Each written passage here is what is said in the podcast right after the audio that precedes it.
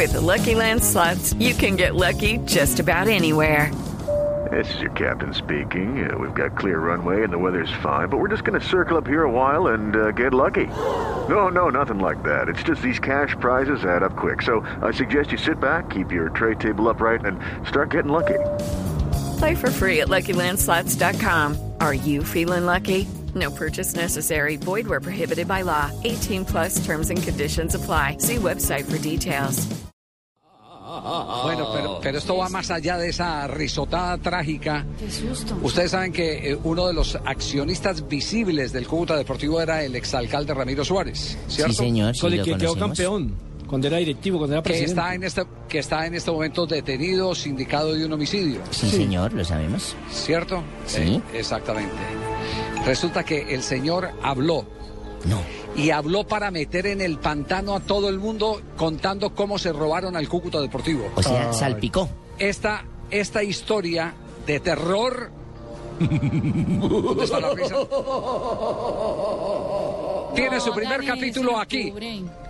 Escuchen. No, y, y este mes es cuál? Es octubre, Javi. Por eso. En vez de la Qué bruja. El mes de las damas, digo, el mes de las brujas. Ya me da exactamente, es que escalofrío no hay- eso. Por eso, eh, es que estamos en octubre, este es el, el- mes de, los, de, las brujas, de los espantos y todas esas cosas. Aquí está Ramiro Suárez. Atención, póngale cuidado lo que dice el mayor accionista hasta hace poco, el hombre que gobernó a la ciudad de Cúcuta y que manejó al Cúcuta Deportivo. Escuchen lo que dice desde la cárcel. Y estoy recogiendo los papeles para meterle las demandas a más de cuatro o cinco que, que tengo las pruebas cómo, cómo se robaron el Cúcuta. Ramiro, eso le iba a preguntar. En total, ¿quiénes quebraron el Cúcuta Deportivo? ¿Quiénes tomaron todos esos dineros? Ángel Uriel García Torres, Goyo Angarita, Álvaro Torrado y el socio de Álvaro Torrado, que no lo nombro, que ustedes lo conocen, que si le averiguan dónde entró la plata de Córdoba, del Calvito, allá esa cuenta entró. Si le averiguan las cuentas al señor Álvaro Torrado, allá entraron muchos cheques del Cúcuta de, de que le daban al Cúcuta Deportivo que no podían entrar a la cosa, sino a las arcas del municipio de Cúcuta Deportivo. Pero, eh, ¿es cierto que le cobraron una plata de, de Bavaria? Eh, señor Jesús nos dijo que no, pero parece que 1.500 de, de, de- ¿Quién fue el que cobró esa plata? No, la plata de Bavaria la cobró Diego para pagar todo lo que entró cuando él estaba de presidente, todo lo que, que se debía, que, que, que debían. De, de Bavaria cobraron 1.500 millones para pagarle a los jugadores, a toda esa vaina cuando Álvaro dejó la, la presidencia, cuando Diego la cogió. Eso sí es verdad. Ramiro, ahora la pregunta que viene es, todos esos aportes que hace la DIMAYOR por concepto de televisión, ¿quién ha tomado esa plata? ¿Quién la ha agarrado? No, no, a ver, todos los aportes hasta el año pasado, hasta el año pasado y este año es que ha habido aportes buenos a la IMA- de la IMAYOR, esos llegan, eh, primero pagan seguridad social de todos los jugadores, por eso es que hoy ya no se les debe seguridad social a ninguno, y les giran mensualmente el resto al Cúcuta Deportivo, le giran 100, 120 millones de pesos, pues eso se completa para lo que, con lo poquito que da Bavaria, con lo poquito que da leche la mejor, con lo poquito que da por ahí, bueno, todos los centrales se reúnen casi fácilmente 300 millones de pesos, pero era que tenían antes de, de, de, de- de mitad de junio, tenían una nómina que valía 500 millones de pesos, entonces no se alcanzaba a reunir para la nómina, lo de la I mayor, todo, se reúnen arriba de unos 350 millones y, siempre todos los meses va en, desa- en, en, en, en quiebre los 150, 200 millones de pesos. Es que, es que ¿Qué tal la denuncia de, desde la cárcel de Ramiro Suárez? De cómo se robaron directos. el Cúcuta Deportivo. ¿Cómo se robaron el Cúcuta Deportivo? ¿Qué se hizo la plata del Cúcuta Deportivo? Graves Es- denuncias. Esta es, una histo- esta es una historia de terror. Esta es una historia de terror. Aquí les contamos hace poco que el Cúcuta Deportivo tiene una entidad que no pertenece a, a- no está registrada en la DIMAYOR. Sí, y a través de paga- esas entidades que hacen, exacto, hacen los pagos. Javier, la pregunta es, el senador Carlos Emiro Barriga, ¿qué hacía visitando a Ramiro Suárez Corso hace dos semanas en La Picota? Esa es una gran No sé, pregunta. no tengo- No, ten- no tengo idea de esa noticia, luego no, no, no tengo Pero, argumentos. pero Alejo, ¿por qué relacionas esa visita con el fútbol?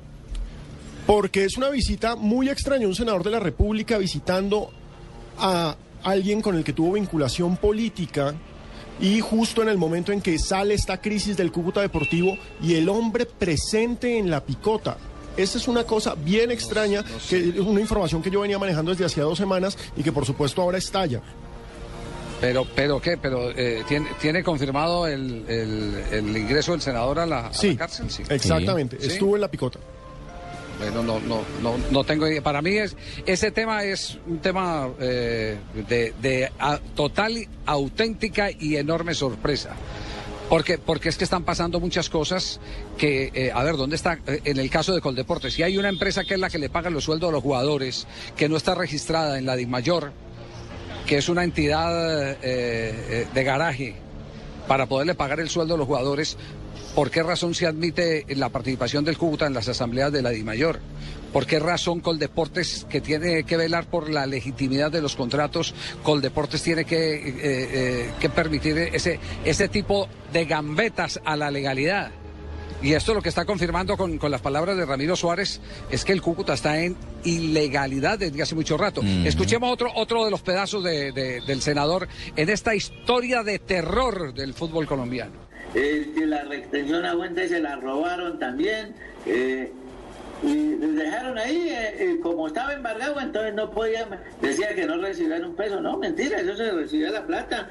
Y les pagaban por ahí una chichigua a los jugadores y les iban a- abonando ahí de, pues, de bolsillo, se volvió plata de bolsillo. Pero ¿quién- ¿quiénes fueron los que manejaron esa plata? Eso- eso Pues quién fue Torrado, pues fue el presidente Diga los ahí. dos años. El Rich la. Torrado, pues yo fui presidente los dos años. O pregúnteme, le diga de dónde, está- dónde está la plata de la gobernación, de la gobernación de los cheques que cobró, dígame.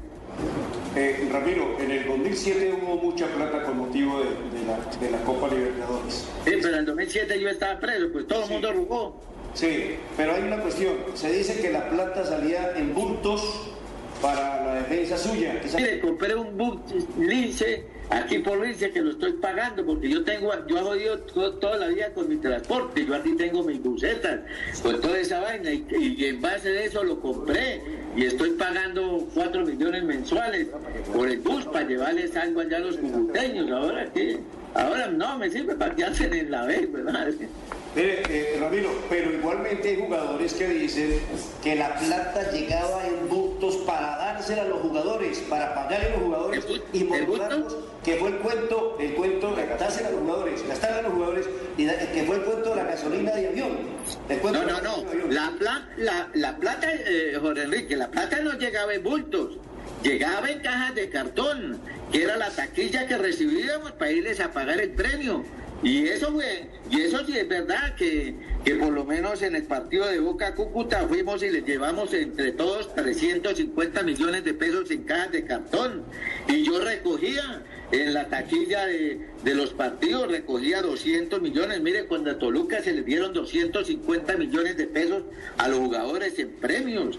Eh, cuando todos los partidos eran de a 100, de a 200 millones cada partido se les pagaba cada ocho días. Eso sí no lo pueden negar que llegaba en cajas de cartón, pero era la taquilla.